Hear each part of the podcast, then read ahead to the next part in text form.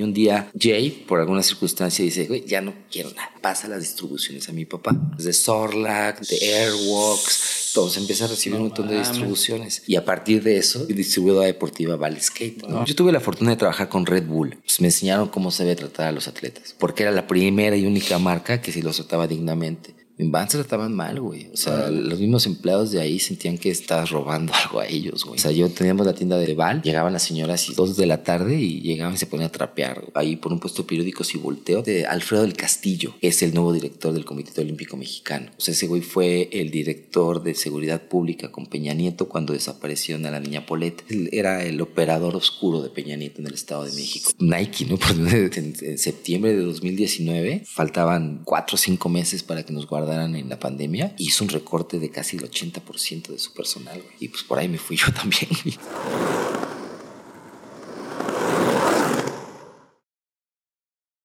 Bienvenidos a un nuevo episodio de Efecto Oli donde hablamos de patinetas, proyectos, anécdotas y aprendizajes. Así es, banda. Sean bienvenidos a Efecto Oli, su podcast favorito de skate de México, el mundo y sus alrededores, ALB. No se diga más. Efecto Oli a través de la mente de Raúl Mendoza. Huevo. ¿Cómo estás, Raúl? Muy bien, muy bien, contento, muy contento y pues gracias por la invitación. Al contrario, güey.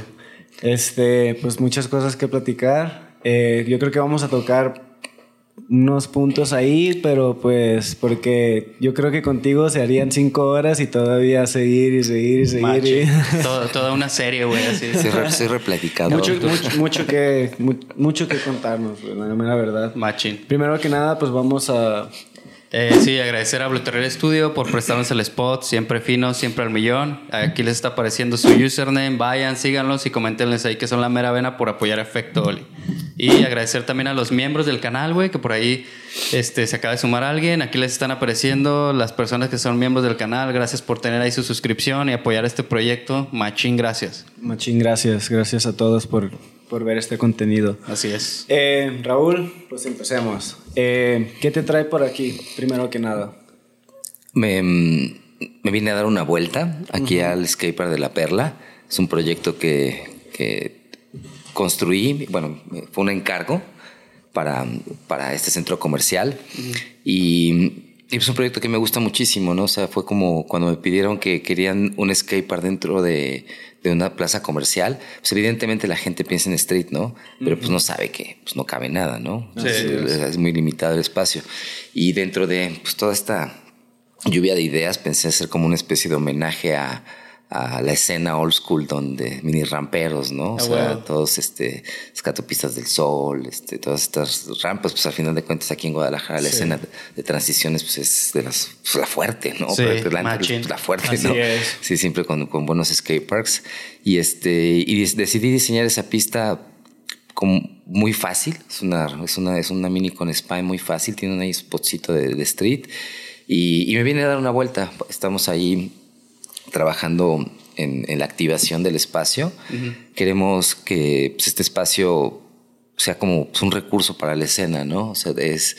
Evidentemente es una pista que yo diseñé para clases, ¿no? O sea, ahorita prácticamente mi cabeza, este, o sea, sí están para ponerme retos como para patinadores este, avanzados, pero me mueven un montón los chamacos. O sea, casi todo lo que hago luego pensando en este, en eh, espacios que puedan tener un, nivel progresivo, ¿no? y, que, puedan funcionar para chavitos. Sí. sí. Y es un espacio es práctico, está chiquito, pero pues tiene todas las dimensiones perfectas como para aprender a, a patinar la mini rampa, la transición.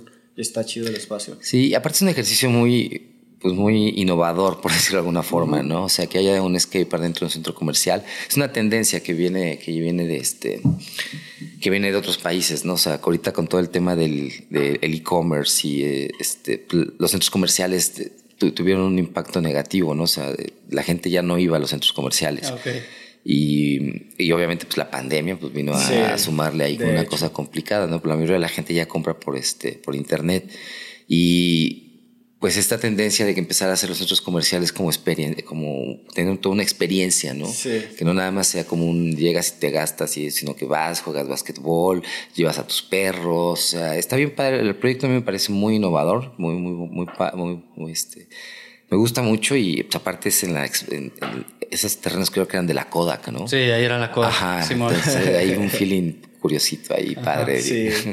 Sí, está chido. Sí, sí, he, sido, sí he visto personas que, que van a ver nada más. O sea, se entretienen viendo a, los, a la gente patinar, a los patinadores y eso está, eso está padre porque, pues, como dices, está, están, se están entreteniendo de alguna manera yendo al, al, centro comercial a hacer sus compras y de repente ven que hay como movimiento ahí, pues ahí se entretienen un poco. Y creo que también ayuda como a desestigmatizar un poquito como esta imagen del skate, ¿no? De, ah, puro vago y la chingada. Entonces lo, lo pones como en un ambiente controlado en el que, pues, sobre todo con el tema olímpico y todo esto, pues está cambiando como esa perspectiva, ¿no?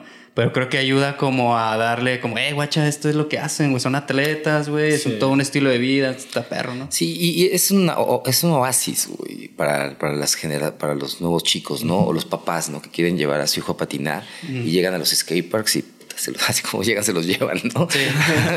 Sí. Ni siquiera se bajan, ¿no? Nomás ponen el seguro y no. Ajá, no, vámonos de aquí, güey. No, o sea, nada más cuidado con las caguamas, ¿no? O sea, está complicado. La verdad es que, este, pues durante mucho tiempo los skateparks, como, como la gente asumía los espacios públicos, es, es complicado eso. Entonces, un espacio público no debe significar un lugar donde puedes llegar a hacer lo que quieras, ¿no? Claro. Pero pues obviamente pues una actividad como la nuestra, que es este, rebelde, irreverente, este, nadie nos dice nada, pues bueno, los skateparks se volvieron lugares no tan atractivos ni tan agradables para una familia. ¿no? Yo soy padre de familia y he construido varios skateparks ¿no? en México, pero por ejemplo yo a mi hija ni de broma, o sea, mi hija la tengo patinando, lo obligo a patinar. Tiene siete años, pero ni de broma la voy a llevar a, este, a San Cosme, por ejemplo. Lira. O sea, a Lira. Dice Lira, pero, pero es que Lira está padre. O sea, Lira está totalmente invadido por las clases y los chamacos. es una pista que yo cuando, la, cuando tuve la oportunidad de llegar a demoler lo que estaban haciendo, pues llegué a demoler Lira. O sea, ya estaban construyendo unas cosas impresionantemente absurdas. Ok. Este. Y, Lo rescataste. Ajá, sí, me invitaron ahí Paco y este. Carlos Hardy, bueno, diferentes personas pararon la obra. Jordi, Jordi de Gula, ese güey se puso bien las pilas. O sea, sí hay dos, tres güeyes que. ah, ese güey estaba metido en ese rollo sí, también. Lo, ah, lo pararon, lo pararon, lo pararon, lo pararon. Yo estaba en, este, en Cancún y me dijeron, güey, una junta el, el tal de enero, ¿no? Y pues me regresé así de donde lo que estaba haciendo y llegué y pues, este, pues tuve la oportunidad y lo diseñé precisamente pensando en clases. Es una pista para clases y para competencias. O sea, es, y pues obviamente llego y está lleno de clases, y está lleno de, pues de, esa, actividad para la que fue este diseño. Baja para como, el objetivo que yo estaba este Sí, como, como, lo, pensaste desde el inicio. Exactamente. Y bueno, pues regresando aquí la perla, pues es una pista que es muy muy, muy amable con la gente, ¿no? O sea, digo, yo, yo estoy llegando al quinto piso.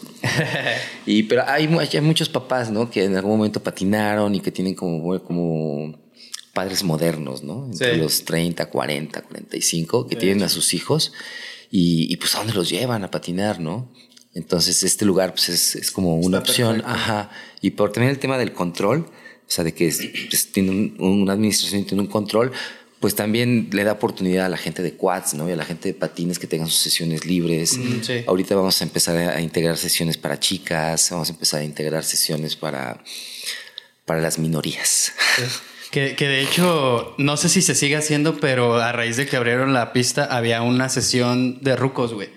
Creo que era los miércoles en la noche, pero así. Entonces también está como chido, ¿no? Toda esa gente que regresa a patinar, sobre todo lo que dice la cultura pues de la rampa y la vertical aquí en Guadalajara era como muy fuerte.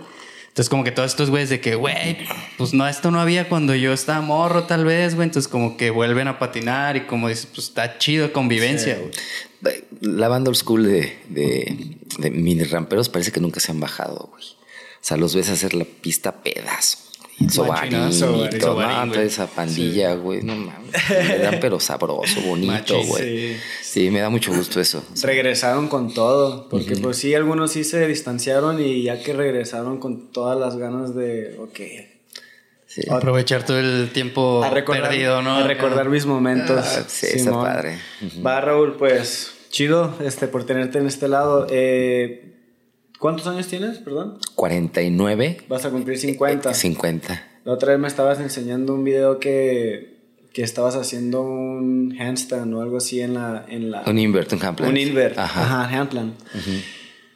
Y me sorprendió, yo no sabía que, yo no sabía que patinabas de esa manera. Y me dices que fue hace dos años más o menos. O sea, tus 47 años haciendo un handplan está bien cabrón, güey. Entonces sí me intriga cómo fue tu proceso del skate, cómo empezaste a patinar y todo eso para que de ahí empecemos un poquito con el timeline de lo que has hecho a lo largo de tu, de tu vida, de tu carrera de skate, tu, tu, todo, construcciones y todo, porque pues te digo, has hecho muchas cosas y es difícil abordar todo. Sí, pues, yo, yo habré empezado a patinar como por el 84, 85. Ok. Ajá, o sea, mi registro es que en el sismo de, de la Ciudad de México, en el grande, del 85, este, mis, mis patinetas, o sea, tenía yo dos patinetas, una patito, una macaja, y luego tenía otra, ya una una Gator, una Vision. Sí. Recuerdo como de mi maestra de secundaria estaban sacando sus muebles, pues ella vivía en Tlatelolco, en un edificio que estaba a punto de caerse. Y recuerdo como con nuestras patinetas y las de mis amigos, se las subían los muebles de mi maestra y los íbamos llevando por el pasillo. y así, o sea, recuerdo mucho eso, ¿no? Que con las patinetas este, ayudamos a hacer la mudanza Qué loco, previa a la demolición de ese lugar, güey. ¿En serio? Sí, sí, sí. Y, aparte, y es como, es como mi, mi tu introducción. Ajá, es cuando, me doy cuenta exactamente cuando empecé, ¿no? Porque, pues digo, una cosa, pues tienes tu tabla ahí y esto. Digo, yo, yo, yo fui muy afortunado porque mi, Don Val, mi papá, este paso, él siempre corrió motos de cross. Okay. Y, era, y, todos los deportes, era de deportes fuertes, o sea, ajá, jugaba americano, este, pero principalmente el cross era su deporte, ¿no? Entonces yo cuando empecé desde chiquito, pues había, una, había motos en mi casa, ¿no? Entonces empecé con las motos y pues ahí empecé como pues, a agarrar el gusto por los chingadazos. de la adrenalina. extremo, ¿no? Sí. Y este... Y bueno, viajaba, papá viajaba frecuentemente, me traía una patineta, no era lo que yo esperaba, hago mi berrinche. ¿no? no, es que bueno, yo me iba a patinar, pero pues llegas con una patita al skatepark, sí. pues, digo, sí. es este, carne para los lobos, ¿no? O sea, sí. sí, pues al final era diferente, ¿no? O sea, como que sí te curtían pero más en buena onda, ¿no? O sea, digo, no había tantos riesgos, ¿no? o sea, era como más bueno, el bullying, así que te... Más carrilloso. Que, ajá, que te, que te, te, motivaba. Que te, que te preparaba, ¿no? para, para la vida, ¿no? Ah, o sea, no era como tan... O sea, no para traumarte, ¿no? Sino para sacar lo mejor de ti. Claro, ajá, sí, sí. Y este, y empecé a patinar, empecé a patinar y luego llegué en, por alguna circunstancia llegué a la puerta 2 de la ciudad deportiva donde estuvo la fuente. Ajá. Ok. Y yo estaba, yo estaba en la secundaria, en la primaria y mis hermanas en la secundaria. Y vivíamos en Pantitlán y donde, estaba la, donde estudiábamos era Valbuena, que estaba como a 15 kilómetros de distancia. Entonces mi papá nos dejaba en la escuela y yo salía primero y luego salían mis hermanas. Entonces no iban por mí primero y luego por mis hermanas. Entonces yo tenía una hora, hora y media para deambular por toda la colonia, ¿no? Entonces conocía todas las azoteas y los tendederos y andaba haciendo travesuras con mis amigos de la primaria. Y me decían, oye, que el hoyo punk. ¿Ya conoces el hoyo punk? Y yo, el hoyo punk, es que es el hoyo punk, es el hoyo punk. Y un día me acuerdo que me dan así casi casi un croquis, ¿no? Un mapa, ¿no? Para llegar al hoyo punk, ¿no? Que era ahí dentro de Balbuena, en la ciudad deportiva. Y pues empiezo ahí como allí así, pues, hago mi recorrido, ¿no? Y de repente a lo lejos veo un medio tubo, pero así, ¿no? O sea, de hecho, de, eso lo hizo el Expo Deporte. Y era de ángulo, o sea, se movía todo así, estaba súper guango, pero lo veo hacia lo lejos y puta, así, estaba, me acuerdo que estaba escondido detrás de un árbol, de una palmera, porque estaba gente de aquella escena, que estaba el Robert, el Moy, Mario Gis, o sea, una, una pandilla que cuando yo empecé a patinar, ellos, cuando John Aguilar empezó a patinar, estos güeyes ya eran viejos. Ah, no mames. O sea, por, como por ahí más o menos. y, y estaban bien chistosos porque todos traían sus, este, sus ombligueras pony, ¿no? Y así. Mm, ya, y todos, y todos sus, sus, flecos así, cabello largo. Traían estas gorras que tienen como unas colas acá atrás. Eh, y, sus, y sus lentes de espejo. Y usaban unos shorts poca madre, unos rector que como de Bibi Gaitán. así, sí, sí, sí. así, como de, así super cacheteros. Cacheteros que le llaman. Ya, ya. Eran de mezclilla con pana, güey. Estaban Ah, poca no madre, poca madre. Y, y, y bueno, tenían, las rodearon, tenían conchas, eran de gamuza en aquel tiempo. Y pues todos con sus vans de cuadritos y eso. Y así, veías así a la pandilla patinar y como cinco paquetes de duct tape. Ajá, así sí, sí. entre todos ellos, ¿no? Así de que sus rodilleras así, ¿no? La tabla con duct tape, los tenis con duct tape, así todos, los shorts los pegaban con duct tape, ¿no? Así de que pues toda la ropa Sí, sí, súper súper golpeada. Era muy, era muy curioso porque allá se te rompió una tabla. O sea, yo me empecé a acercar como un poquito, digo, así me acerqué y luego regresé y lo veía Cada vez más cerca. Ajá, cada vez más cerca. Una palmera más cerca cada Sí. vez, ¿no? Sí, y este... Y bueno, pues empecé como ahí a patinar un poquito con mi patinetita. Obviamente yo patinaba a la hora que no había nadie, ¿no? O sea, llegaban ellos, pues yo ya me, me- me fugaba por ahí, ¿no? Pero de repente llegaba y no había nadie. Y, llegaba y empezaba así a patinarle, ¿no? Ahí. Y ese fue la, mi acercamiento. El hoyo Póngolo era, es una fuente donde yo tuve la- el skatepark durante muchos años. Y esta fuente se fracturó en algún sismo hacia el 60 y luego se volvió a fracturar y nunca le pusieron agua ya. Lo dejaron como una fuente como tal. Entonces la gente empezó a tirar basura, empezaron a grafitear y, y mucha gente desde los, desde los 80s. pri- Hay registros de gente patinando en el, a finales de los 70s, principios de los 80s en ese lugar. Ok. O sea, una escena de la Avenida 8, Alejo, bueno, un- los gatos, una, una escena de ahí. Pues patinaba allá en ese lugar. Yo me acuerdo que. ¿En serio? Sí, hay, hay, este, hay, una, hay una página que se llama La Vieja Escuela del Skateboarding, es como un grupo. Y hay unos videos impresionantes de, y, y fotografías de, pues, de los 80s, ¿no? Ahí. Está cagadísimo porque cuando estaba viendo un video, este, están grab- grabando, y, pues ya sabes, están todos patinando y de repente chica guamota. Yo decía, ya ven, ya ven. Y yo cuando llegué aquí ya chupaban. no fui yo. Desde que, que llegara yo y aquí ya chupaban. así ya estaba, ¿no? sí, y así fue como me acerqué, obviamente, pues transiciones. Y así, así empezó la fuente, como que ya empezaron a ver qué onda ahí, ¿no? Ustedes.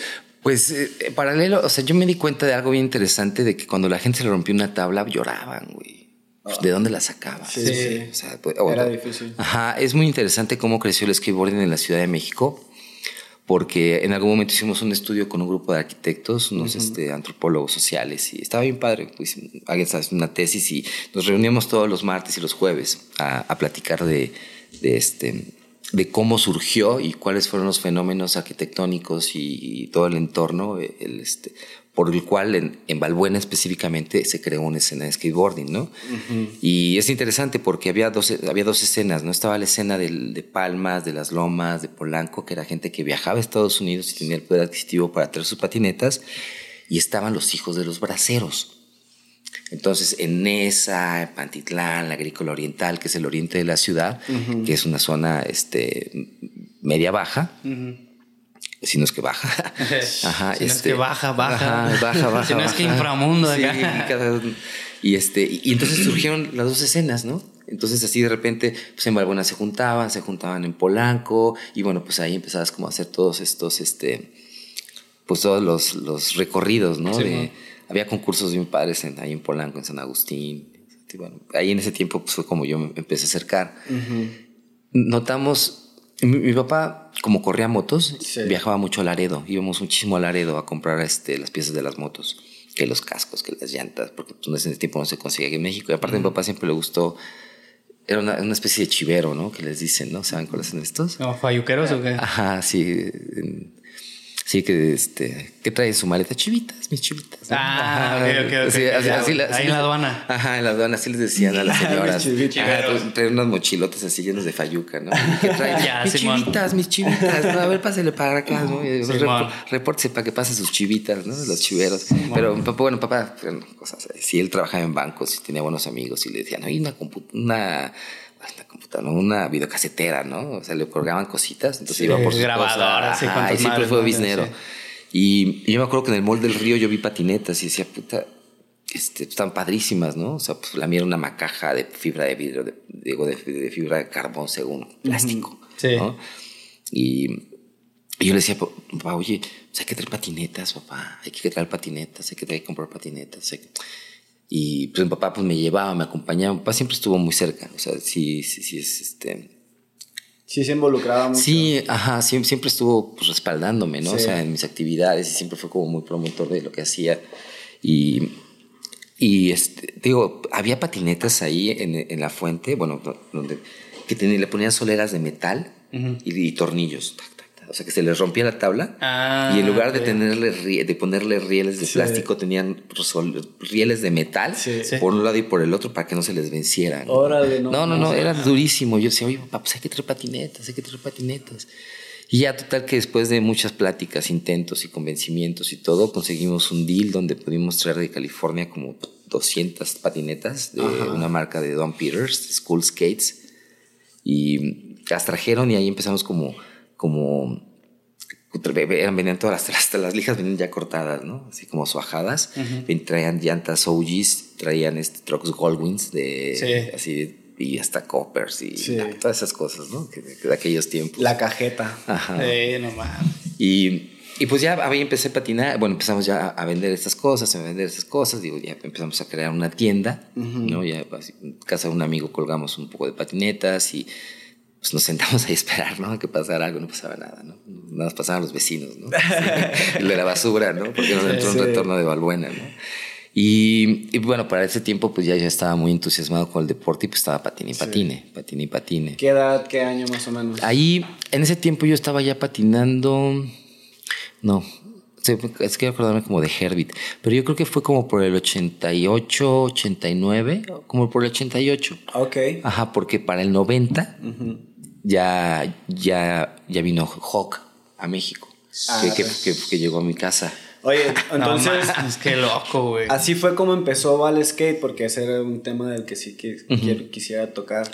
Así fue como empezó, así empezaron a traer las primeras tablas y ahí empezaron, se pusieron en, en pues, ¿qué era? ¿Una casa? Era la casa de un amigo. Ajá. Y ahí- Y ahí empezábamos a. Prim- lo primero fue cuando trajimos lo de esto de Skull Skates. Mi papá tenía un closet, tenía un doble fondo. Y me, y me decía: Mira, estas son tus tablas. Me daba tres, unas cu- cuatro tablas completas. Y estas son las mías. Pues a venderlas. Y estas son las mías. Y vienes y, te- y yo te vendo las otras, ¿no?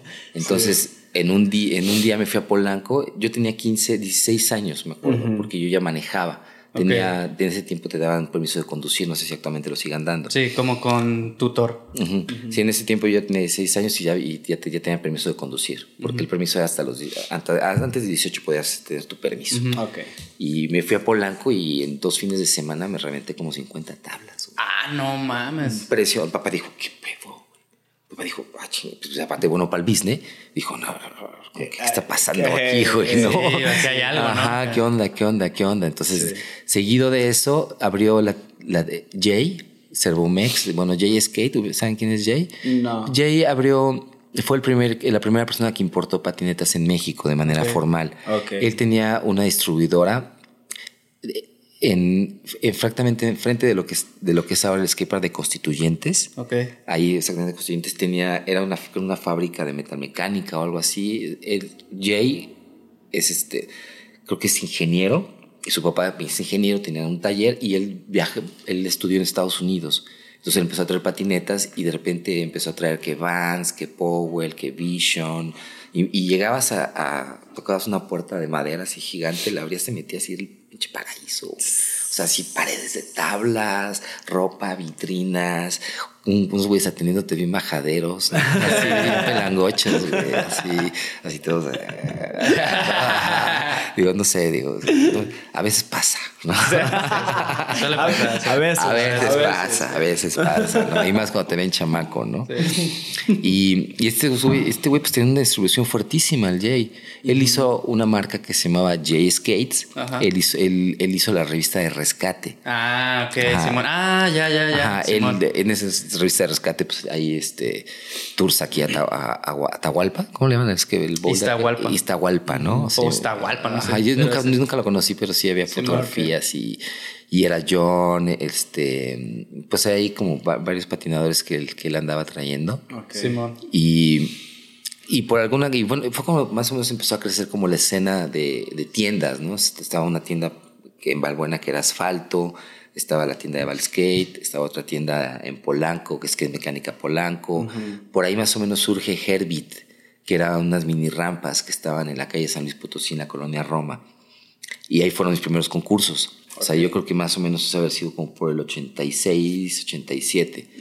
Yo me acuerdo que yo llegué, yo llegué y, y me mandaron a...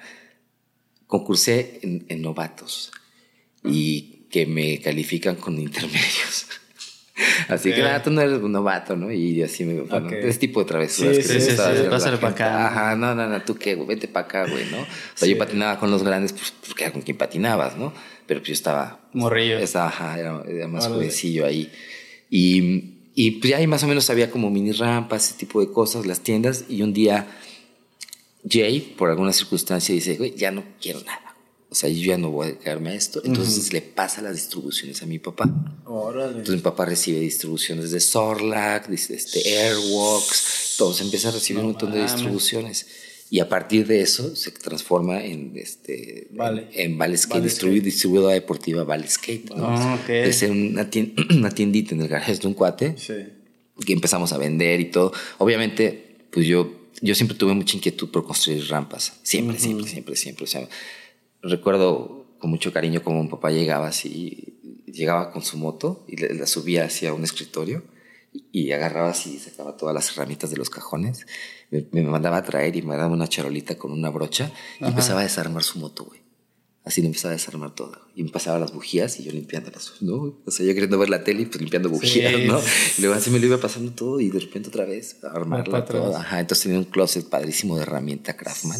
Me acuerdo perfecto. Craftman. Ajá, sí. O sea, tenía todos sus gabinetes estos rojos y así, güey. No, no, era un closet de madera con, con llave, pero era así, ya sabes, esa llave que se guarda así en el cuello. Simón. ¿no? Así que nadie, nadie me la toca, Sí, ¿no? sí, sí. Y este, y pero pues me familiaricé con las herramientas. Ah, huevo. Entonces, cuando eh, ahí en Balbuena tenemos la tienda, tenemos un grupo de patinadores y todo, me pongo a. Me voy a una Conazupo que está por ahí, nos robamos unos pallets, agarramos una puerta, le quitamos la madera, cosas que estaban tiradas ahí, empiezo a hacer mis primeras rampas, Ok. unas rampitas. Y con esas rampas empiezo a hacer concursitos ahí en Balbuena, en diferentes retornos entre mis amigos y todo. Digo, ahí también yo ya dejé de concursar, o sea, yo, yo concursé muy poquito, o sea, concursé como dos años, porque ya después me empecé a meter como en hacerlos. Sí. Y- Pero desde, desde Y estabas joven. pues, tenía 18 años. Órale. Estaba bien chamaquito. Sí, digo, Sí. sí, fue, fue, muy pre- fue muy precoz todo eso. O sea, yo a los 21 años ya teníamos cin- cuatro o cinco tiendas, una cosa así. Sí, ah, es lo que te iba a preguntar. Es, ¿Cuántas tiendas tuvieron en total? E- Era una estrategia, o sea, fue muy visionario el Don. Tenía, lo que hacía es que una, alguien en Jalapa quería abrir una tienda y le pedí, le decían, "Oye, ponle Hal Skate, ¿no? O Val Skate, ¿no? Val Skate Jalapa, ¿no? Ok. Y a cambio, pues yo te meto todo, yo- te vendo la mercancía y te mando al equipo. Ok. Entonces yo, pues yo me agarraba y me iba con todos los patinadores, con Sí, Max, sí. con el Monty, con Sauro, con Talegas, con toda esa pandilla. Y yo llegaba a construir rampas, o sea, me llevaba mi herramienta, o sea, hasta de taladros de cable y digo, ahorita ya es otra cosa. Sí, ¿no? sí, güey. Ya está luego atornillando así, ¿no? Las, las maderas, atornilladores Putiza, güey, no. gigantes, güey, así, acá. Ah, huevo. Y era, y era como, y era como el paquete. El paquete era llegas, te lleno la tienda, te mando al equipo y te dejo unas rampas, Ah, ¿no? güey. y pues para mí era como calentar la plaza, ¿no? Bueno, Ah, justo es lo que te iba a decir, güey. Llego y te caliento el pedo, güey, y ya te dejo. Ajá, y, y llegó el momento que tuvimos a tener como, o sea, propias tuvimos cinco. O sea, Cuapa, Balbuena, este, Plazaín, Lomas Verdes, Santa Mónica. Eran como la de, bueno, la Ciudad de México. Pero ya después de ahí, pues ya había una en Monterrey, ya había otra, este, en Veracruz, o sea, bueno, dije, diferentes como alianzas que Ah, se sí, hicieron. sí. Ajá, sí. Ok. Que al cabo de poco tiempo, pues ya ellos ya recuperaban, su, ponían su nombre y hacían su concepto y todo, y ya se, se caminaban.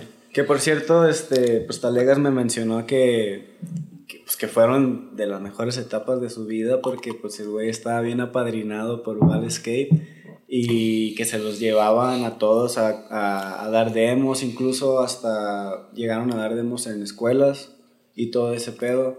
Porque, o sea, a mí se me hace interesante que pues eso no lo hacían aquí en México, ¿no? Como que ustedes empezaron a hacer ese movimiento de dar demostraciones y todo ese pedo. ¿Cómo se te ocurrió ese, ese, ese pedo de, de llevar a tu equipo, de formar un equipo y de llevar a tu equipo a diferentes lugares? Este, porque pues tú, tú eres patinador y me imagino que también tenías como esa idea de que yo quiero mi equipo tratarlo bien, pues. No, ahorita que lo mencionas, no recuerdo cuando pensé en, hacer un equipo. o sea, no, no, no, no, no, no tengo el registro. Nada más surgió. Ah, ah, ajá, o sea, empezábamos como a apoyar a patinadores jóvenes, ¿no? Y empezaba, o sea, yo venía haciendo concursos chiquitos y de repente empezaron a haber un poco concursos grandes. Yo creo que fue por los globos. Ajá, yo creo que por ahí más o menos por Aguascalientes. O sea, bueno, cuando empezaron a ver los torneos, no recuerdo cuándo fue el primer torneo en Aguascalientes, pero no sé si fue el primero al que fui o al segundo. Pero yo ya, pero ya, o sea, ya estaba, ya había una escena muy fuerte, ya había competencias, ya estaba bien padre. Y, y a mí lo que me decían, o sea, estaba bien padre el don porque decía, ok, esto fue lo que vendimos este mes. Y este mes te voy a dar el 10% de lo que entre para que hagas promoción y difusión. Ok. Entonces hacía su balance y me decía, pues este mes tienes 10 mil pesos, güey. Entonces, ¿qué vas a hacer con ellos? Y ya, no, pues me los voy a llevar a Querétaro y a Guadalajara y a Aguascalientes y aquí y allá. Entonces, como diseñaba como todo eso con este... A mitad del tour, oye papá, necesitamos otros 5 mil pesos. oye, dame a nosotros 5, ¿no? Pero este... Pero sí, pues... Pues era eso prácticamente, o sea, fue como fue tan orgánico que no me acuerdo cómo fue, güey. O sea, yo me acuerdo que de los primeros del equipo, pues estaba. O sea, ¿qué más? Este... el, me acuerdo, no sé por qué me También pasó por ahí. El, el Josín, ¿no? Sí, estaba, pues estaba Josín, Sauro, estaba este. Pues de los de la ciudad, estaba el Max, ¿no? Que, el, que nadie sabe de dónde es, ¿no? A veces es argentino, a veces es italiano, a veces es de Guadalajara, a veces es de la Ciudad de México, ¿no? De todos lados. Ajá, de todos lados. Es un, es un Gabacho. sí, es un habitante universal, ¿no? Y, y bueno, empezamos con lo de los equipos y empezamos a hacer estas promociones principalmente, ¿no? O sea, era como el pretexto de ir a grabar, nos llevábamos fotógrafos, nos llevábamos, a veces el Garbage también estuvo grabándonos andábamos ahí, pues que estaba padre, éramos un, un, este, un buen crew. Qué chido que mencionas que como que surgió más la motivación de ir a, los globos, a Aguascalientes, porque pues Talegas menciona también en el podcast de Octavo Arte que, que fue, que la escena de Aguascalientes fue una escena muy importante para que se empezara a mover más todo en, en México. Totalmente, o sea, eh, de la realidad, o sea, desde mi punto de vista, o sea, el epicentro del skateboarding en los años noventas fue Aguascalientes. Durísimo. Pues toda la gente llegaba. O sea, yo hacía un torneo en México y pues me llegaban dos, tres aventureros, ¿no? Ajá, pero pues hacías un torneo, este, los de Aguascalientes llegaban de todos lados, de Oaxaca, de Mazatlán, de Culiacán, el Tor del Rat, no, de todos lados llegaban, ajá, y, y, la verdad es que sí, era el centro, del, según de mi percepción, era el centro de, del skateboarding a nivel nacional, Aguascalientes, pues, tantas ciudades alrededor y pues, el spot estaba poca madre, ¿no? También. sí, sí. Así los globos, sí. Sí, ya cuando empecé a meterme en eso de los, de los globos, pues ya empecé a tratar, a, como, pues a llevarme al equipo, ¿no? Y el equipo que nos vamos a Mazatlán, a un torneo.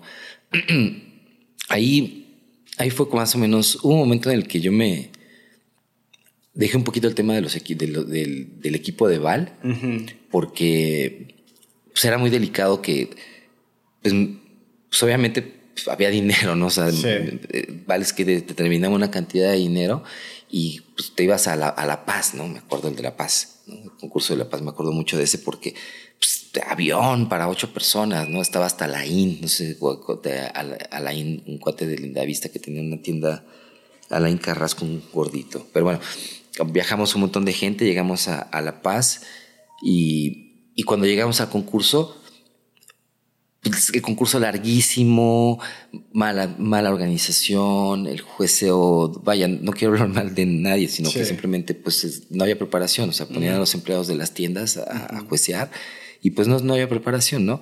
Pero pues eran eventos que la gente necesitaba eventos, entonces eran eventos muy grandes y de repente llegabas y, y era una inversión importante de dinero que yo decía, puta, yo me lo estoy gastando aquí, para cuando llegue aquí, pues todo está mal, güey. Sí. O sea, todo está chueco, o sea, todo está raro. Y, y, sin mala, y sin mala intención. Simplemente no estaban preparados para, para aventarse una bronca como esa, ¿no? Y se te ocurrió tú empezar a hacer... Y fue cuando empecé a hacerlo de primero a Medepa, Ok. Ajá, la Asociación Mexicana de Patinadores en Patines y Patines capricho de mi papá. Ajá, porque pues, eh, hay un tiempo en el que nos estuvimos dedicando mucho a los patines, como en el 93, 94, cuando uno, hubo una devaluación importante, la de Salinas. Simón. De, el skateboarding de ser un deporte caro se volvió carísimo. Entonces la gente dejó de patinar. En aquel tiempo sobrevivió Román, ¿no? Tenía, eh, bueno, tiene una, bueno, tiene una distribuidora de patinetes. Es el de los trucks. Eh, histeria. Ajá. Sí, sí. Está, nada más prácticamente estaba Val Skate y Román. Eran las únicas dos tiendas que habíamos en. Y, ¿Y cómo se mantuvieron ustedes? Pues empezamos a vender cosas de patines. O sea, en, en, ese momento nos involucramos en el hockey. Yo empecé a jugar hockey, me invitaron a entrenar a un equipo de hockey y en patines en línea. y, y, me metí a esa madre durísimo me metí bien duro y pues obviamente empecé a tener equipos y empezamos a hacer como, nos empezó a ir muy bien en los torneos, en los campeonatos. Yo fui, yo fui escalando hasta el momento de llegar a ser el coordinador de, de entrenadores de hockey inline del Distrito Federal. O sea, yo llevaba cinco categorías a mi cargo. Femenil, infantil, junior, juvenil. Eran cuatro. Y aparte yo jugaba en la categoría mayor. Entonces toda la gente que yo tenía en la categoría mayor son los que ocupaba para entrenadores de todos mis chavitos. Okay. Entonces tenía a los porteros de la mayor, al portero de la mayor trabajando con todos los porteros de todas las categorías. A los tiradores de la mayor trabajando con los tiradores. O sea, te hacía como pinche, o sea, estaba padre. Sí. Y nos fue muy bien, la verdad es que nos fue muy bien porque como pues, en aquel momento, por muy mal que esté la economía, si tu hijo es bueno desarrollando una actividad, te estás metiendo, ¿no? Sí. Y vivimos como, como cinco o seis años del hockey. Hasta me fui a Canadá, a, a Montreal, a, estuve yo quería snowboardear y por ahí pues como que medio trabajaba en cocinas y hacía cosas Sí. así. Iba, compraba bastones, pucks, este, cosas de, de hockey y los mandaba para México. Y ya en México los recibían y los vendían y me pagaban, me mandaban mi lana y así andaba haciendo como, como, como ese businessillo. business. Sí, este. Y bueno, ese fue, fue época como muy, muy. Pues fue una época difícil para el skateboarding. Fue muy, muy difícil. Y como eso del hockey, pues también estaban los de Agresive y esas cosas. Hubo un- una discusión entre mi papá y yo de. Y Pepe, ¿no? Que era una persona que también estaba por ahí ayudando a mi papá. De que si la asociación era solamente de patinetas o de patines, ¿no? Entonces por eso se llamó Amedepa. ¿No? Ok. Yo, yo quería que se llamara AMPA desde el primer día. ¿En serio? Desde el primer, no tiene que llamarse AMPA, papá. AMPA. No, es que nos- tenemos que trabajar con los patines y esto y la frega. Le digo, no, pues bueno, pues ya, ¿no? Entonces se quedó como Medepa y con eso empezamos a hacer concursos. Y la verdad es que sí, le, yo le eché muchísimas ganas al jueceo. O sea, como yo viví desde adentro cosas que se podrían haber mejorado de los concursos, Sí. Cuando me, me, este, me empiezo a meter en los concursos, pues me empiezo a poner, a poner especial cuidado, ¿no? O sea, mi coco, ¿no? Que son larguísimos, es un pedo. Los concursos, o sea, yo, yo cuando estoy en un concurso con Delampa, o sea, mi trabajo es agarrar así un chicote. Sí. Pues, y- pero atrás de mí hay seis chicotes, así que Raúl, ya, ya vamos tarde, Raúl, ya vamos tarde, Raúl, ¿no? Y yo volteo, y los jueces, ¿no? Así, entonces ya, pues, pues se está apurando a todo el tiempo a la gente, ¿no? Chicoteando por Ajá, sí, por lados. lados. Apúrense, apúrense, apúrense, apúrense, apúrense. Y Paco, es que se nos cayó el sistema. es así, nos pasó en un concurso femenil, güey, qué horror, güey. Y pues toda la, por eso estoy calvo, güey. toda la Es de gratis, ¿verdad? la- toda la presión ahí de, este, de los concursos. Pero la verdad es que me gustó mucho. O sea, me gustó mucho el, el tema de la producción de eventos y, y, y juntar a mis amigos, ¿sabes? O sea, esto siempre bien padre, ¿no? O sea, de, de hacer un concurso y, pues, a ver, vente, este, nenos y a ver, vente, este, Cristian. O sea, como empezar a, a- a juntar a, a- a- bueno, como darle credibilidad, ¿no? Simón. Ajá, agarrar a jueces chidos. Que ya después se convirtió en el AMPA que pues todos conocemos y que se hacían unos concursos masivos y ahora sí de todas partes de México iban y íbamos y concursábamos y pues nos la pasábamos bien chingón un fin de semana ahí cotorreando con toda la banda de todo México, eso estuvo, estuvo verga. Les dábamos de comer. Había catering. sí, la neta No sí mames, estuvo chido. O sea, sí hiciste. Sí, Sí, le- lograste hacer algo masivo. Sí, sí, sí, sí, sí, sí tiré la piedra muy alto ahí. O sea, sí los tratamos. O sea, yo, yo tuve la fortuna de trabajar con Red Bull. O sea, yo he trabajado con un montón de marcas, ¿no? Pero con Red Bull, la verdad es que pues, me enseñaron cómo se debe tratar a los atletas. Ajá. Porque era la primera y única marca que sí los trataba dignamente. O sea, en ese tiempo también andaba yo como con Vans, ¿no? Pero pues Vans era Tavistock, ¿no? Que era una empresa que construía, tenía fábrica de aluminio y el remanente económico que tenían lo invirtieron para traer arena, Vans o diferentes marcas. Sí. Entonces la representación de Vans en México pues era Coacalco, güey. o sea, Estado de México es una zona como, como, como este industrial y, y te trataban mal, güey. Vans trataban mal, güey. O sea, los mismos empleados de ahí sentían que, este, que estabas robando algo a ellos, güey, ¿no? Llegan los skates, ¿no? Y, y la verdad es que pues yo venía de ahí, güey, o sea, de maltratos, güey. Esa es la realidad, o sea, pues todo el tiempo, pues como skate, todo el tiempo te están maltratándote, güey.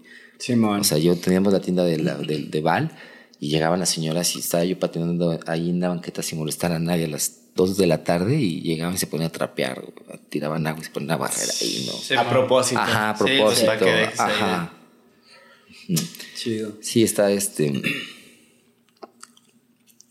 Digo, toda esa parte de. del. Es que con, con- o sea, creo que muchos de nosotros hemos peleado por, por dignificarnos a nosotros mismos dentro del skate, ¿no? O sea, Sí. un- de, una, de una u otra manera, ¿no? O sea, hay quien de manera rebelde pues, nos ponemos a pelearnos contra todos, ¿no? Pero pues hay también los que tratamos de, pues, de dignificarlo, ¿no? Sí. O sea, en el caso de Lampa, pues era algo que yo, que yo buscaba y teníamos, te- digo, regresando a lo de Red Bull, pues Red Bull te trataba poca madre, güey. Y ya cuando dije, no, pues es que así le tienen que tratar a los patinadores, güey. Así, ¿no? Entonces ya empiezo como a, a- a idear esas cosas. Pasaron ocho años, ¿no? O, Sí. o diez años desde que yo dije, es que así deben tratar, cuando yo pude hacerlo. O sea, sí, pasaron muchos años, ¿no? Sí. Pero pues al final, pues los Zampas eran torneos este, pues, bien padres. Sí, machín. Bien, bien padres, bien memorables. ¿Y qué onda? Este, paró por un rato y piensas que lo puedes volver a regresar. Totalmente, totalmente, totalmente. El, el tema es complicado ponerse de acuerdo con mucha gente, ¿no? Yo en varias ocasiones con el AMPA, yo tenía la intención de que fuera de... Yo quería hacer la federación. O sea, cuando... O sea, día uno de que, se, de que, se, de que hicimos el AMPA y la constituimos como... Primero la constituimos como una C y después íbamos a buscar como este para constituirte como federación tienes que tener como unos estatutos específicos. Entonces, yo no los conocía. Entonces, bueno, como primero amarramos la marca, hicimos una, una AC como si fuera una empresa. y ya después de ahí empecé como mi, mi viaje, ¿no? Para tratar de transformarlo en una federación. Ok. Pero, pues, historias muy tristes, ¿no? Historias muy Historias tristes. muy tristes. Trabas, Sí. ¿no? Burocracia, Sí, supongo. sí, ¿no? y cosas, cosas.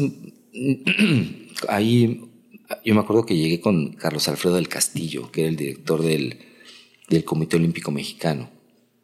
Y, y pues hasta allá me fui a meter, ¿no? O sea, porque aparte es algo que también hago, ¿no? O sea, que soy bien lombriciento. por, Por todos lados. Ajá, sí, digo, yo nunca tuve ningún tapujo por tocar una puerta, ¿no? Des- desde, que la fuente la conseguí, pues yo llegaba con mis revistas Thrasher y Transworld y decía, pues sí somos vagos, pero también hacemos deporte, ¿no? Sí, Son los Así vagos es. mugrosos, ¿no? Tratando, tratando de convencer.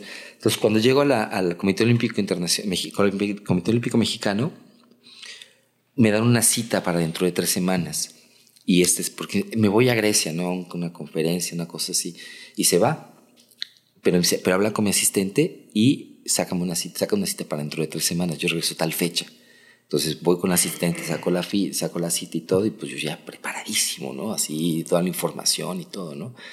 Y cuando, porque él me mostró mucho interés. Ok. Ujú. Evidentemente, pues hay muchos chanchullos ahí, ¿no? O sea, tenían, en ese tiempo, hacían, o sea, encontraban, buscaban una federación que no, que no tuviera, un deporte que no tuviera federación y lo daban de alta.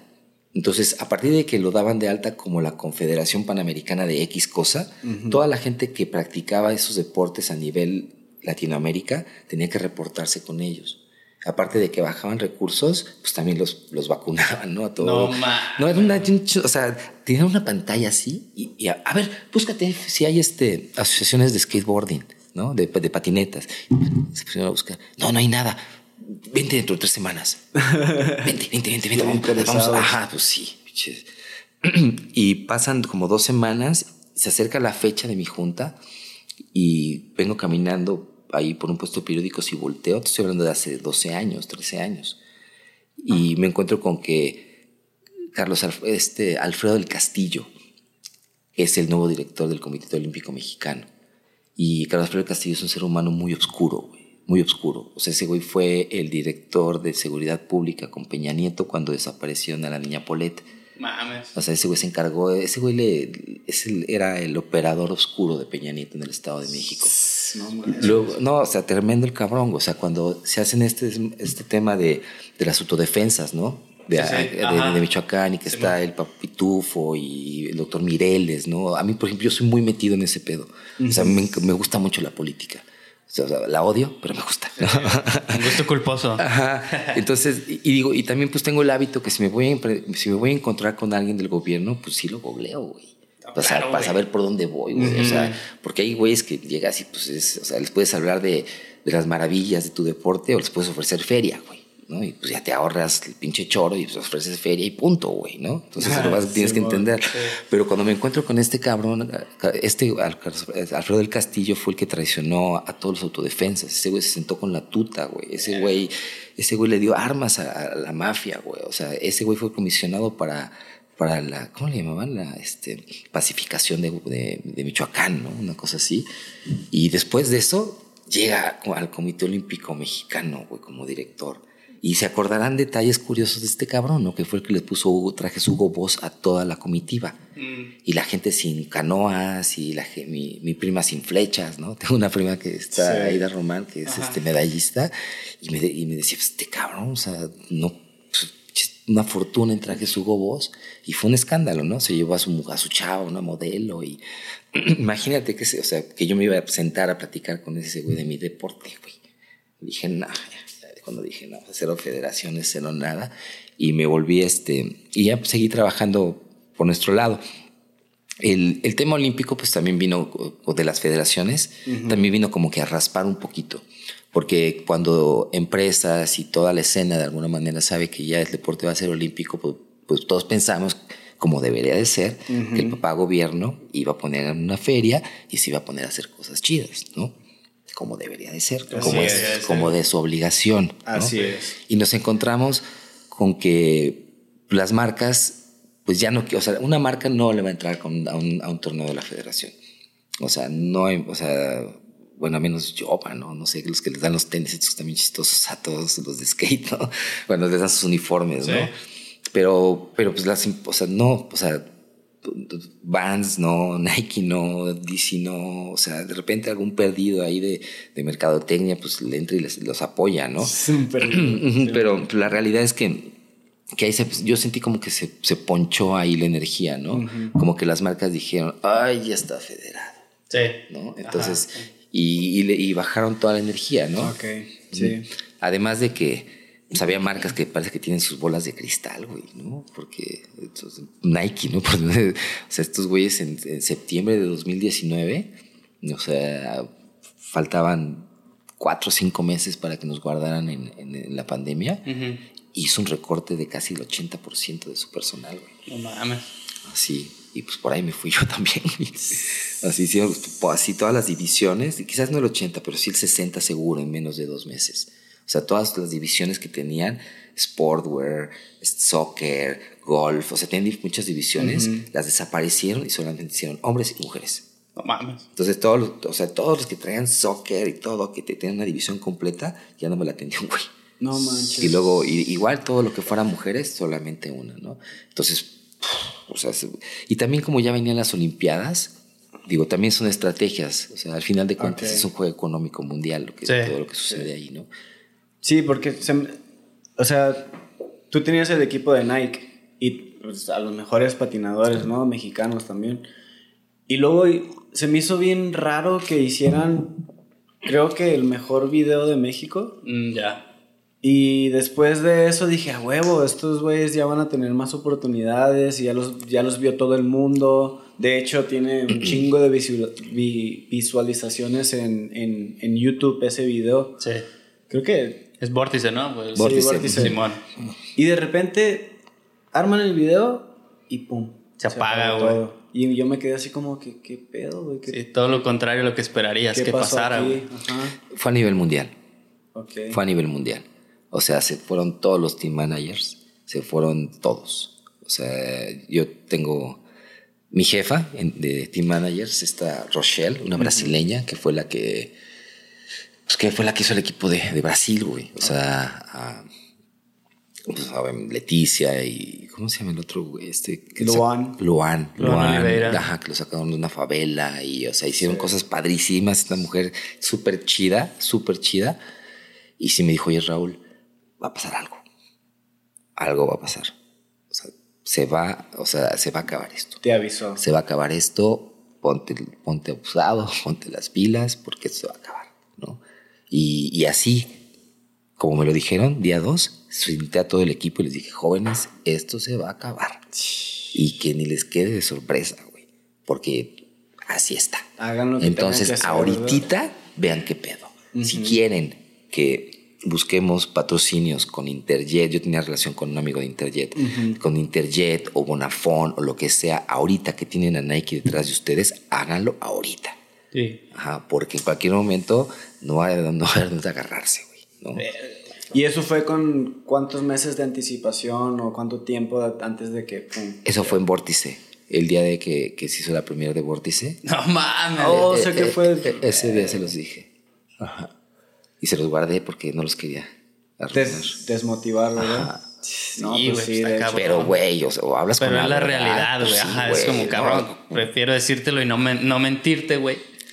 Pues para que sepas dónde estás parado. Sí, cabrón. no, pues la calidad humana de Rochelle me pareció excelente, güey. Excelente. Sí, porque ahí me lo dijo y como es, ¿no? Así. Y e- ella me coacheaba muchísimo. Ah, o sea, me, me hablaba de, de secretos internos de la escena y cosas así, ¿no? De, Qué loco. de que estaban cuando, de quién estaba preparando que el deporte fuera olímpico y todo. Y al final fue una estrategia de mercado, ¿no? O sea, eh, Nike que, que hizo, pues, llegó y reventó por todos lados, apareció en todos lados, gastó un chingo de lana, hizo, desarrolló atletas, convenció a toda la gente, toda, ya que toda la gente tenía los tenis puestos, agarraron y quitaron todo el presupuesto que habían destinado para marketing y le destinaron el 5% a sus atletas. A Naya, y a Leticia, todos. Entonces, pues con ese 5% pues, son los mejores pagados del mundo. Sí, ¿no? sí, no mames. Entonces, lo- al final lo que sube es que eran, son podiums, ¿no? O sea, todos quieren resultados al Sí. final en ese tiempo. Así es. O sea, es la realidad. Y pues ya tenían los podiums, ya tenían, los- ya tenían el deporte adentro de las Olimpiadas y pues ya, ya lo consiguieron y lo hicieron. Sí. Qué cabrón, ¿no, güey? O sea, cómo, cómo estratégicamente acomodaron todo para, güey, nuestros patinadores van a estar en los podios, güey, y la gente que no sepa que este deporte ahora es olímpico dice, ¿qué usan los ganadores olímpicos? Nike, güey. Y Nike es, pum, estás, güey. El loco, ¿no, güey? Sí, güey. Sí, es- está chingón porque pues al final de cuentas... Sí, güey, al final es un business, güey. Ajá. y, no, y, y también te das cuenta de que, o sea, por ejemplo, con, con- con el gobierno, ¿no? Mucho lo que pasa con el gobierno, ¿no? Cuando yo me he peleado por, por hacer skateparks con el gobierno, ¿no? Pues si se van a robar el dinero y van a hacer porquerías, pues mejor que se lo roben y que quede algo bien, Sí, güey. ¿no? O sea, digo, mañana se van a ir y van a desaparecer y, no nadie va a saber dónde están y todo. Pues que salga algo bien, ¿no? O sea, tratar de jugar el juego que estos güeyes juegan. Sí. Como para que, para que nosotros podamos tener el mayor beneficio, ¿no? Tanto pues, en skatepark, como, Sí. principalmente en skatepark, ¿no? Que es mi coco. Sí, Sí. Va. Pues para a movernos de un, un tema ahí de las construcciones, Raúl. Este, ya mencionaste que desde pequeño, o sea, desde morro te gustaba como armar rampas y todo ese pedo. Ahorita estás haciendo eso, ¿verdad? Estás como enfocado en, en las construcciones de parques y todo eso. Hiciste el templo, hiciste ah, Aragón, ¿no? Puerta Aragón, el de Querétaro. ¿Cómo se llama el de Querétaro? Alcanfores. Alcanfores. Eso fue una remodelación de lo que ya había, ¿no? Alcanfores, ¿o no? Una reconstrucción completa. Ok. Sí. ¿Cómo, cómo, em- cómo em- eh, Templo Mayor fue tu primer grande proyecto, el proyecto grande? No, no. el, yo creo, el primer skatepark que yo construí, bueno, que yo hice planos y hice asesoría junto con un amigo, este, ay, se me fue su nombre. Luego se enoja si no lo Ahorita te acuerdas. Este, fue Cabeza de Juárez. Ok. Ah, ya, de. Francisco y Madero. Hicimos el plano, hicimos todo, entregamos todo, ese, o sea, hicimos como todo el seguimiento y todo.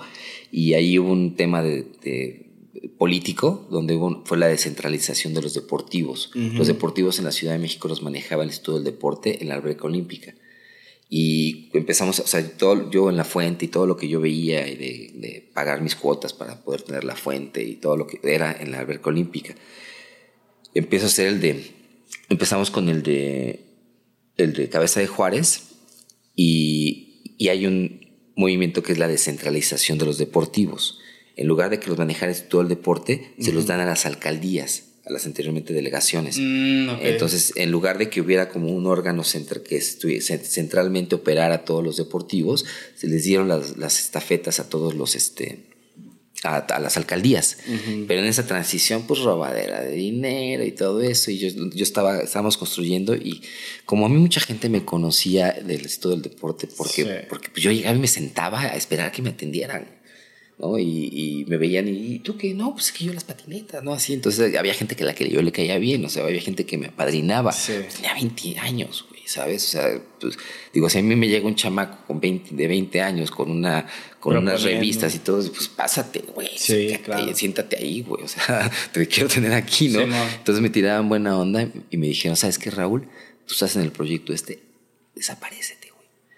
Están, se perdió el dinero, van, te van a raspar a ti, no te vuelvas a parar No, por ahí. No mames, güey. Y dicho y hecho, pues no volví a parar. El proyecto se quedó como seis años in- este, incompleto. Ya después llegó Rodrigo Siqueiros, no sé si lo conocen, bueno, un, un patinador de Polanco. Lo he escuchado. Y Rodrigo Siqueiros este, pues, le metió otra vez ganas y energía y todo hasta que ya lo pudieron terminar. Después de ese fue, hice remodelación de Metro Puebla, ya estaba yo construyendo la fuente, hice uno en, Monterrey, el de origen cero. Ah, Simón. Ajá, ese, ese también me lo eché, pero maderita, ¿no? Ahí como Sí. rampita, estaba padre. Y, ¿cuál? y ah, yo hacía asesorías, luego hice San Cosme. San Cosme yo estaba trabajando para Vans, yo en ese tiempo era team manager de Vans. Y me, me dicen, oye, vamos a hacer un skatepark en San Cosme y Vans te va a pagar los honorarios. O sea, Vans va a patrocinarle, en ese, en ese caso era, era Sedubi, un, un departamento de desarrollo urbano. Tienen el proyecto, pero no tienen el plano este, Vance te lo va a patrocinar el proyecto y el plano, tú vas a hacer el proyecto y el plano y Vance te lo va a pagar. Y ah, wow, está padrísimo, ¿no? Entonces, tal que trabajé ahí, este, de repente uh, me quisieran, fue un tema ahí, porque pues, explicarles los radios y las alturas y te- el tema del concreto, ¿no? De que por qué concreto de 300 te decían, ¿no? O sea, 300 es como la dureza del concreto, hay de 200, 250, 300 y es eh, dependiendo de la mezcla del concreto y varias características es de mayor calidad. el de 300 es como el óptimo para construir, pero pues tú le explicas a un albañil, o sea, le dices a un, ar- a un ingeniero que hace banquetas que te dicen, ah, sí, sí, sí, de 300, sí, sí, sí, ponle de 150. Es lo que te iba a decir, güey. Es lo que te iba a decir. Ya ya están pensando en cómo me voy a chingar a este güey, prometiéndole una dureza y va para acá, ¿no? Sí, pero pues a mí, para mí, sea, Sí, pe- pensaron que lo iban a poder hacer como con un chingo de gente, ¿no? Y, lo siguen haciendo y hay quien se deja, ¿no? O sea, el tema, de- el tema ahí es que no, se espe- no nos especializamos lo suficiente para enfrentar las necesidades que de nuestro deporte, en, en la rama que sea. ¿no? Sí. Y bueno, total que me acuerdo que una, una vez este, me avisan, oye Raúl, están tirando cemento en, en, este, en, en- es que San Cosmic, ¿no? Eh, Este, están tirando cemento en San Cosme, ¿no? Y cuando llego, están tirando mis radios que yo marqué a planos, flats. no, mames. Yo así, no, y que agarro y que le agarro la, la pala al albañil y que empiezo a tallarla, güey. O sea, no, esto no es así. Va, va. Y así ya el concreto lanzado y empiezo a hacerle radio, güey. Y sabes que mi madre, si le hablé a Vans, le hablé a todo el mundo y, y- y, o sea, y- y me dije, ¿sabes qué? O me atienden ahorita, ya sé lo que le estoy pidiendo, o me vengo a acampar con mis cuates, cabrón. No mames. No los voy a dejar, güey. No los voy a dejar. No los voy a dejar. Y ya Vans ya no había entrado, güey. Entonces me dice una constructora de Veracruz, todavía están en el paro. Ay, Raúl, te vamos a hacer caso, pero con la condición de que tú te vengas de residente. ¿Y quién me va a pagar? Pues Vans, Vans no va a pagar. Bueno, pues sí que te hagamos caso, vente de residente. Dije, pues me, pues me fui a meter de residente ahí y ya habían tirado todo el street. Hace cuenta que el street, yo estaba, yo estaba de viaje y el street ya lo habían tirado a escondidas mías. No mames. Por eso tiene coping, por eso está como está San Cosme. Y todo lo que hace la parte de los bowls, yo ya llegué como pues, a hacer radios y a poner las cerchas y a hacer, o sea, como a rescatarlo, ¿no? Así. Ese fue, San, ese fue San Cosme. Y a partir de eso, es muy chistoso porque hacemos un evento en el Zócalo con el, un Go Skate Day y ponemos rampas, hacemos torneos, la chingada, y nos damos, y, la gente del gobierno se da cuenta de que no hay una pista, en ese tiempo era el INJUVE, esto de la juventud del Distrito Federal, y se dan cuenta que, este, que no hay una pista chingona en México. Entonces empezamos a hacer la gestión, estaba Nike, pues, con la feria, y, dice, pues Nike, pues yo lo pago, hagamos un skate para competencias. ¿no? Entonces yo empecé a hacer como vi a varios arquitectos y empecé a hacer como mis propuestas, ¿no? Y de repente no, no, no, tía, ya, no pierdas el tiempo, lo voy a hacer California Escapers y yo, chingos, gringos, van a venir a como destruir a México, no, enojado, ¿no? Y, este, y pues ya cuando empieza, empezamos a hacer toda la gestión, yo hice la liberación del predio, o sea, hice, o sea, toda la talachotototota previa para un skatepark, pues, o sea, pues yo me la aventé junto con Isabela Lugo, que era la subdirectora de la Juventud, y era ir a revisar predios y hablar con la alcaldía, o sea, todo un tema ahí. Y pues cuando resulta que llegan los gringos a construir este Templo Mayor, pues puro paisano. O sea, el, el, jarocho, el guaxa, el chelas, chubi, chuy, o sea, puro mexicano, güey. Ajá, entonces, puta, subo poca madre, güey. O sea, me los llevábamos a comer, a comer carnitas. Y, ah, no, pues sí, estuvo padrísimo. Entonces construimos, o sea, yo en esa parte yo hice la gestión como tal. O sea, yo, yo no diseñé, yo quizás eché un poquito de cemento por ahí, que siempre andaba robándome las, este, las, las, flotas y esas cosas, pues me gusta estar ahí con botas, ¿no? Y a partir de ahí empecé, empecé a trabajar con ellos. Yo tenía un equipo de trabajo, Efren y otras personas que trabajaban conmigo y los integré al equipo de California. Entonces empezaron a trabajar con ellos. Después de ese nos aventamos el de Reynosa, Tamaulipas. Luego nos, lleva, nos, echamos el de, el de Barrio San Antonio, mm, que en eso yo ya tenía participación en el diseño. Okay. O sea, a mí me daban el diseño y yo empezaba a dar las modificaciones. O sea, en esa parte que eran como muy abiertos, porque lo más importante de construir un skatepark es considerar el entorno. O sea, tú no puedes, y eso pasa mucho en México, tú no puedes estar en un escritorio en iba a decir, en, este, en Tecnosfera, es que es una empresa que construye skateparks y en México y que, es, que ellos construyeron Parque este, Constituyentes y Coyotes y, el, este Jardín del Arte, algunos skateparks no muy afortunados en su mm, El Jardín del Arte está raro. Ajá, y este, pero pues desde, desde un escritorio están construyendo el skatepark de León y el de Morelia y el de acá y el de allá y el de allá sin tener sin considerar las necesidades del lugar. O sea, ni van. Ni van, ni van, o sea, ni siquiera mandan el diseño y otro, otro despacho lo, lo, construye y no, y no les dan seguimiento. Yo creo que eso es muy importante, o sea, como conocer el entorno de las necesidades de lo que de, de cada una de las pistas, ¿no? Entonces, el de, el de Reynosa Tamaulipas, pues yo quiero una pista chaparrita, chiquita, cascarera, así, con flujo. Aparte, no había mucho dinero. Entonces, en ¿sí lo conocen ese? Es uno que tiene unos carriles. O sea, que, tiene, que tiene áreas verdes en medio. Mm, porque no nos alcanzó para todo el cemento. entonces, hicieron así como la forma. Se hace lo que se ah, puede, ¿no? Y ya empecé de ahí, empecé a construir más con ellos, empecé a hacer más gestión, empecé a hacer varias cosas. Y y bueno, pues ahí fue donde, donde mucha gente me decía, no, vente a construir conmigo skateparks. Pues, o sea, ¿cómo voy a si estoy con, pues, con los profes? sí, sí, pues, con los mejores. Sí, no, es que tú ya sabes, no sé nada, güey. O sea, es la, esa es la verdad, güey. O sea, eso creo que es algo que, que, que a mí me gusta mucho. O sea, admitir que, pues, que no sabes, güey, ¿no? Y que. Y eso pasa ahí, a veces ayer platicamos un poco eso del ego, ¿no? Que es algo que, que, es un cáncer, güey, ¿no? O sea, inclusive frustra el crecimiento de las personas, ¿no? Porque en el momento en el que piensas que ya sabes hacerlo, pues ya te bloqueaste, ya no vas a aprender nada, ¿no? O sea, eso me pasa mucho con, con, gente con la que he trabajado, que he construido skateparks, que he diseñado skateparks, que a las primeras de cambio ya sienten que ya saben, ¿no? Cuando yo no sé y yo le estoy pasando la información, y pues no se trata de eso, ¿no? Se trata de como pues, ser generoso en el momento de, aceptar la información, ¿no? Está esa frase que dice la de yo solo sé que no sé nada. Totalmente. Que es eso, o sea, te mantienes con una mente abierta de que siempre hay como un campo de aprendizaje y es absorber lo mejor de cada persona y de cada situación y de, y de, de todo. Porque si te mantienes con esa, ¿cómo se dice? Eh, mentalidad de que, ah, yo soy el chingón y yo lo sé y todo ese pedo, pues, ¿cómo vas a aprender? Sí. ¿Cómo vas a seguir aprendiendo? Y, y aunque pareciera como de que, güey, pues es que un skatepark es solamente una combinación o configuración diferente de rampas, güey. Pues no, güey, porque, o sea, tiene que ver como el terreno, güey. Por ejemplo, si está, no sé, en piedras, güey, en la playa, en chingo de lugares, ¿no? Como diferentes, cómo funciona la mecánica del suelo, la verdad, o sea, todo el tiempo va a estar aprendiendo, güey. Y cada proyecto es como un reto, güey, ¿no? Como que aquí van a surgir pedos que en el otro no había, güey.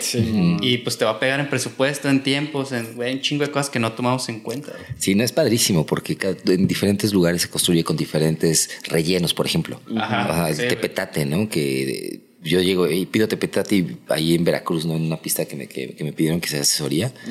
Y no, es que aquí no usamos tepetate. ¿Con qué rellenan? Con piedra. la verga. Ay, güey, así, ¿no? Porque la tierra es, o sea, la tierra es piedra, ¿no? Sí, Entonces eh, te metes ahí. Ahorita tengo un proyecto bien interesante en, en Cabo San Lucas, porque este porque es lo mismo, o sea, los materiales son carísimos. Ajá, porque tienen que llegar por ferry o subir por... o, sea, tienen que brincar de Mazatlán a fuerzas, güey, a fuerzas. Entonces no hay concreteras ahí, o sea, como tal ahí no hay concreteras. O sea, bueno, hay, quizás hay concreteras que hacen la mezcla y todo, ¿no? Pero el caso es que es carísimo. Dicen que es el lugar más caro para construir en México. Entonces este, voy a ir la próxima semana para, pues, para ver a, adaptarme a los materiales de la región y ver qué, qué, qué, se puede hacer, se puede hacer. Ajá, entonces, y está padrísimo, es que siempre hay retos nuevos en eso de la construcción. Te encanta, güey, te, encanta, te encanta así como estar resolviendo problemas y todo ese pedo, ¿verdad? Pues que siempre he sido gente de herramientas, güey. Toda la vida he sido gente de herramientas y, y, pues me encanta, o sea, me encanta. Y el concreto, pues le, le tengo un amor muy cabrón. Ah, bueno. Sí, el concreto. Aparte, la gente de California realmente sí hacen esto con una pasión. con una gran pasión. Se nota. Una gran pasión. ¿Cómo construyen un Street League en qué? ¿Dos días? ¿Tres días? Sí, cuatro días, cuatro, cinco días, sí. Sí, los hacen este, falsos de concreto, falsos de concreto. Tengo un buen amigo Santiago que los hace esos. Sí. Y sí, son, no, son buenas. es como si solo forraran, ¿no? Con el concreto, ¿es algo así? Sí, ponen una, una base de madera, le ponen un amarrado de varilla y colan el concreto, una, una, capa de concreto. Y me han dado fotos de cuando terminan, llegan con trascabos. No mames, A destruir, así a levantarlos, güey. Ah, no. es una duda que teníamos, ¿verdad? ¿Cómo hacen los Street así como tan rápido y, y bien hechos, perfectamente todo está como para que no haya fallas. Sí, está muy loco. Eh, Querétaro, por ejemplo, que fue el último skatepark que hice con California. Actualmente no sé si trabajo con California, o sea, la verdad es que no sé. Digo, ahí entraron algunas personas a California, de, este, de, México precisamente, a, hacer puras tonterías, o sea, como a, esto mismo, ¿no? O sea, trabajar más en su ego que en, en, en, hacer un proyecto de equipo. se, se, atrevió a decirme que, que según mi, mi desempeño, yo no era apto para hacer el proyecto de Querétaro. Ah. Así me lo dijeron textual una persona y así. Bueno, me han dicho cada cosa. Así me imagino, pues es que tantas cosas que has hecho y pues ahí siempre hay algo que, está ahí como... Sí, Querétaro me gustó, me, gustó mucho el diseño, la ejecución no me gustó, la realidad es que no, o sea, yo, yo es que he visto tanto construcción de skateparks que ya, ya sabes que, o sea, cuando algo, cuando algo va, a estar, va a salir mal. Y pues en el concreto no hay para atrás. O sea, si la compactación es perfecta, o, la haces perfecta, o no echas un metro de concreto. No lo echas, no lo echas. O sea, tirar concreto es, es delicado, ¿no? Y pues toda la gente que, que, que flotea, ¿no? Que son los especialistas. Me acuerdo que estábamos parados ahí echando una chela, ya con los maestros cuando habían acabado ahí. Y volteabas así a ver el skatepark y era como sensual, güey, ¿sabes? Así como las formas, así.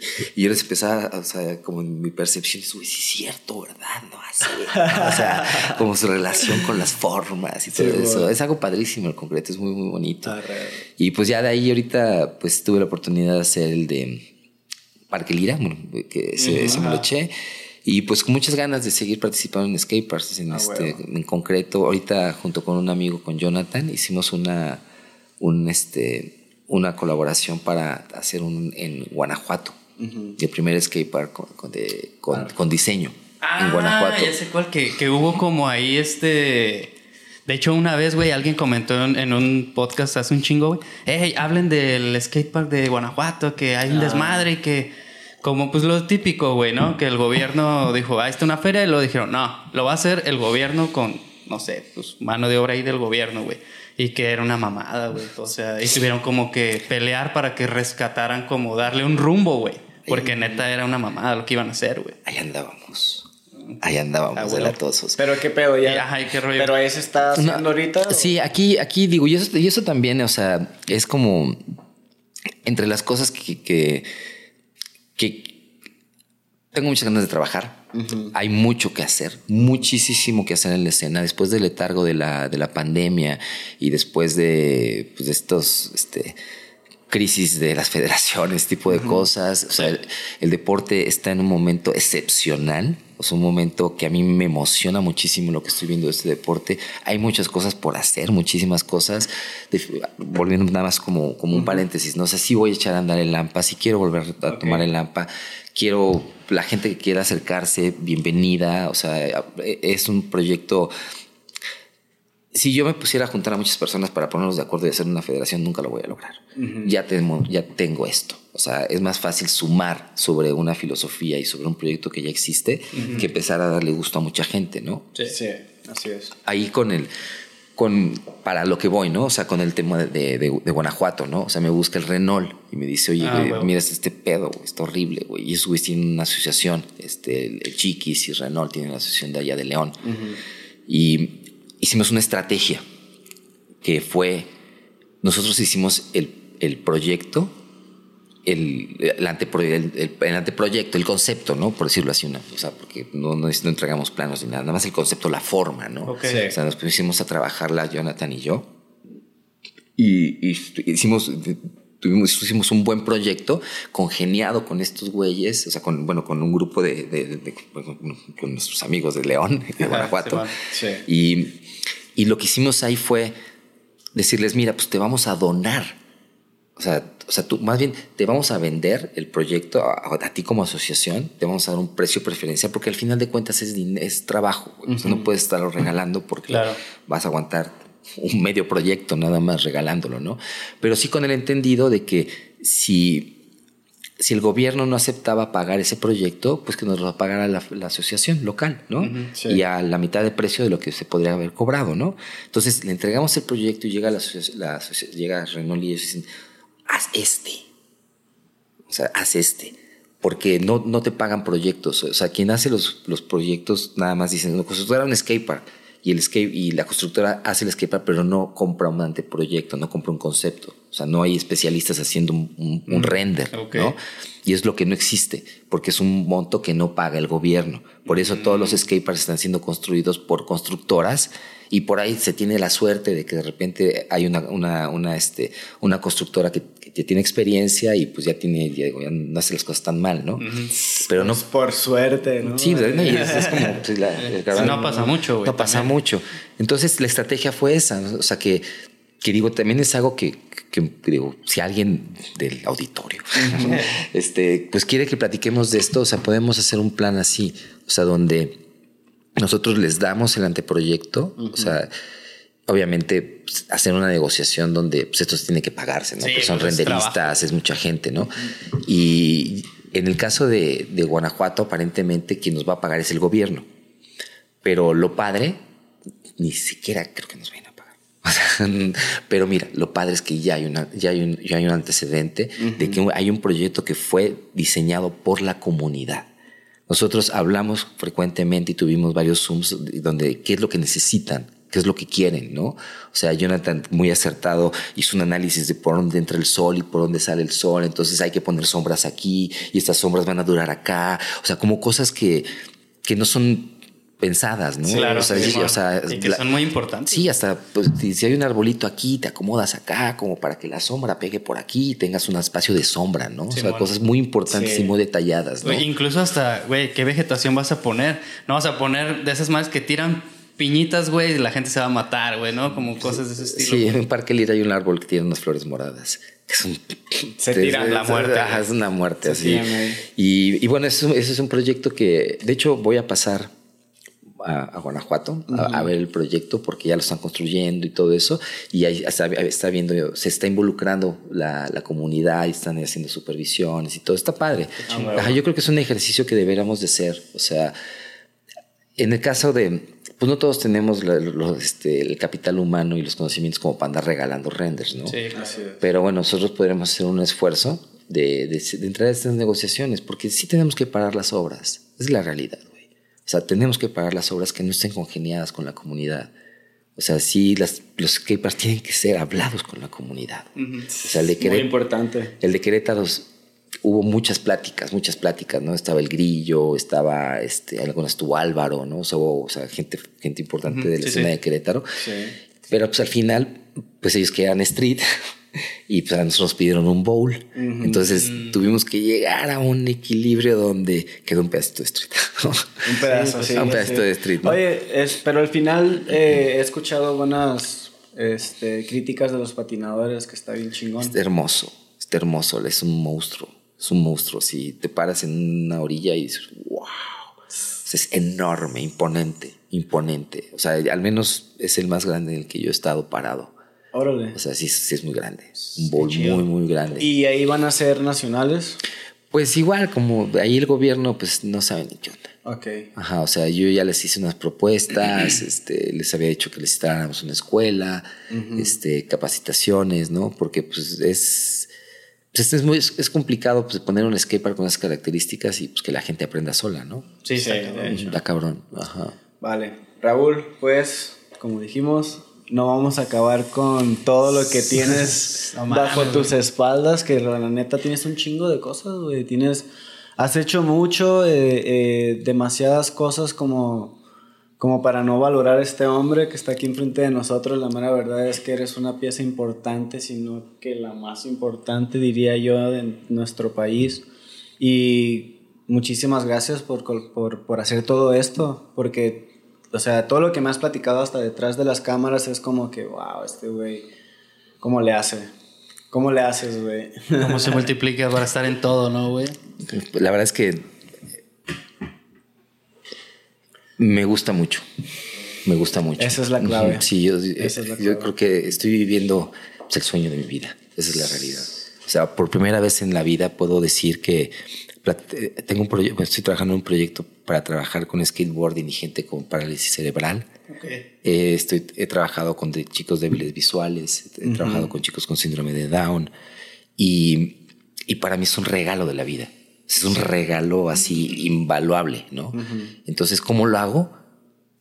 No sé, Con el corazón. pero lo hago, güey, porque nace. lo quiero hacer, porque lo puedo hacer, ¿no? Sí, este, de hecho quería cerrar con esto. Eh, ¿Quieres platicar un poquito acerca de este proyecto que tú tienes en mente con, con, con, con las personas con pues, discapacidad? Pues sí, o sea, en, su- en su vaya, en su momento, en su momento quiero presentar un proyecto. O sea, no este por por casares de destino he tenido oportunidad de trabajar con gente con características especiales. Actualmente estamos trabajando con una chica muy linda que se llama Karina, una chica de 13 años que tiene parálisis cerebral y, y está empezando a, a- vivir sensaciones dentro de los skateparks ¿no? de, de- de este, de, Puerto Aragón. Y, y está padrísimo, está padricísimo, súper interesante. Ya, evidentemente, lo que hablaba, ¿no? O sea, pues, yo me sentía, una cosa es agarrar a una niña con, con características especiales o diferentes y subir a las rampas y ponerle una tablita en los pies y empezar a hacer ese tipo de cosas que pues como entretenimiento, ¿no? Pero cuando te das cuenta que sí puedes generar cambios físicos en sus actividades, dices, ay, cámara, ay, espérate, güey. O sea, neta, sí estoy cambiándole la vida. O sea, sí estoy mejorándola físicamente con este pedo. Yo dije, o sea, porque una cosa pues era la emoción, ¿no? Pero cuando te empiezas a dar cuenta cómo tienen temas, este, hay diferentes tipos de parálisis cerebral, ¿no? Hay unos que, te, que se contraen los músculos, tienen movimientos involuntarios, hay otros que, que no hay movimientos, o sea, hay, hay, diferentes, este, hay muchas variantes, ¿no? Es algo, digo, no, no son chilaquiles, o sea, es algo es muy, complejo. es muy complejo, es muy interesante, es muy importante que no lo hagan de manera, que no se haga de manera improvisada, ¿no? Entonces, cuando me empecé a dar cuenta de lo que teníamos, o sea, que, que, la, que, una, que Karina en particular uh -huh. no levantaba la cara y, y cuando la ya traes en la andadera empezaba a levantar la cara por voluntad, actividades de voluntad, ¿no? O sea, traía así la andadera, la llevaba así y, le, y de repente se le caía y que levanta la cara y así y cuando la levantaba con la sonrisota, sonrisa así de oreja a oreja, sí, así, ¿no? Y ya después empezamos a ponerle una tabla, entonces ya no el movimiento ya no era hacia enfrente, sino que ya estabas haciendo esto y luego cambiando y viendo hacia los lados, ¿no? Cuando empiezas a bombear. Entonces te, me empecé a dar cuenta de eso y puta, uh -huh. que me voy corriendo a PAC, ¿no? Que es la, una, una fundación muy importante de, que se especializa en esto. Y obviamente, pues hablar con especialistas, digo, es muy delicado porque uh -huh. es este, por lo estos chicos tienen osteoporosis, ¿no? Uh -huh. Entonces, y también, pues tienen, pueden ser, pueden tener esguinces de cervical, sí. ¿no? Sí, o sea, porque sí. pues tienen, o sea, es muy complicado, o sí, sea, bueno, por eso tampoco, delicado. ajá, tampoco, tampoco que es algo, tengo ya como, bueno, junto con Gravy y Lola, que son las chicas que nos ayudan ahí en, en este, en el skatepark de Aragón, uh -huh. tenemos trabajando un tiempecito con esta chica, pero no lo quiero, o sea, no es algo que quiera yo difundir ni divulgar mucho porque porque es muy irresponsable lo que estamos haciendo. Okay. ¿no? Entonces ahorita ya acercarme, al momento de acercarnos a, a, una, fundación donde tienen especialistas, digo, estos chicos, estos chicos tienen este, ataques epilépticos. Uh -huh. ¿Qué haces con un chico con ataques? O sea, entonces estamos empezando a tener información, estamos capacitándonos, estamos profesionalizándonos, uh -huh. siendo prudentes y conscientes ¿no? en, este, en lo que se está haciendo. Es algo que está padrísimo. Digo, yo, yo que les, este, que les quisiera transmitir que, que, exploren, o sea, podemos explorar esas cosas, o sea, explorar síndrome de Down, explorar este, débiles visuales, explorar, o sea, digo, vaya, hay quien tiene, hay quien se le da, ¿no? Por sí, fortuna, sí, ¿no? Sí.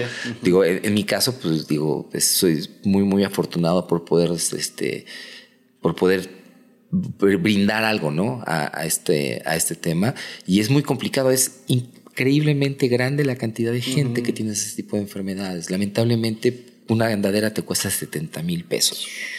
Entonces, cuando eso pasa en un, en un ranch, en, en la sierra de Oaxaca, o sea, al niño lo, lo, encierran. No los ves. Y no los ves en las calles porque no, te das, no te das cuenta. Los tienen encerrados, güey.